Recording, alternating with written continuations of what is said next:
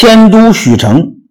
东汉王朝经历了董卓之乱后，已经名存实亡了。各地州郡割据一方，官僚豪强趁机占城夺地，形成了大大小小的割据势力。经过了几年的苦心经营，曹操的势力渐渐壮大。他打败了攻进兖州的黄巾军，在兖州建立了一个据点。他还将黄巾军的降兵拨充到自己的军队中去，扩大了武装。后来，他又打败了陶谦和吕布，成为了一个强大的割据势力。公元一百九十五年，长安的李榷和郭汜发生火并，互相攻伐。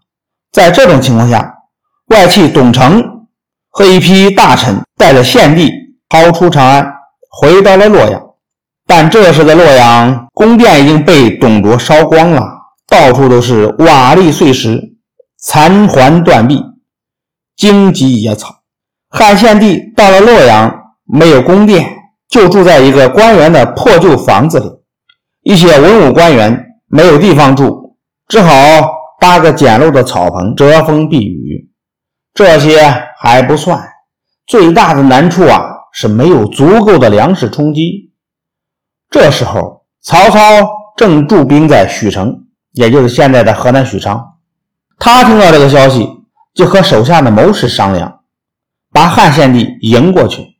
随后，他派出曹洪带领一支人马到洛阳去迎接汉献帝。董承等大臣怀疑曹操另有图谋，发兵阻拦曹洪的人马。后来，曹操亲自到了洛阳，向他们说明。许城有粮食啊，但是不方便运到洛阳，只好请皇上和大臣们暂时迁到那里，免得在洛阳受冻挨饿。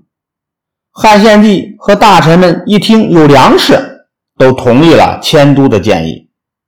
公元一百九十六年，曹操把汉献帝迎到许城，从那时起，许城。成了东汉临时的都城，因此改称为许都。曹操在许都给献帝修建了宫殿，献帝便正式上朝了。曹操自封为大将军，从此以后，曹操便以汉献帝的名义向各地州郡豪强发号施令。但是日子一久，由于要支付大批官员和军队的粮食供应。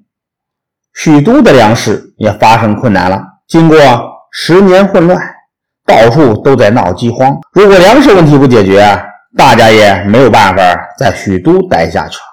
这时候，有个叫早智的官员向曹操提出了一个办法，叫做屯田。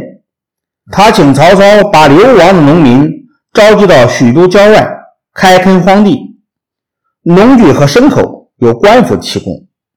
每年收割下来的粮食，官府和农民平分。曹操接受了早知的建议，下令实行屯田。不久，许都附近的荒地就开垦出来了。一年下来，原来已经荒芜的土地获得了丰收。曹操用皇帝的名义号令天下诸侯，又采用屯田的办法解决了军粮供应问题，还吸收了群游、郭嘉等。一批有才能的谋士，奠定了成就霸业的基础。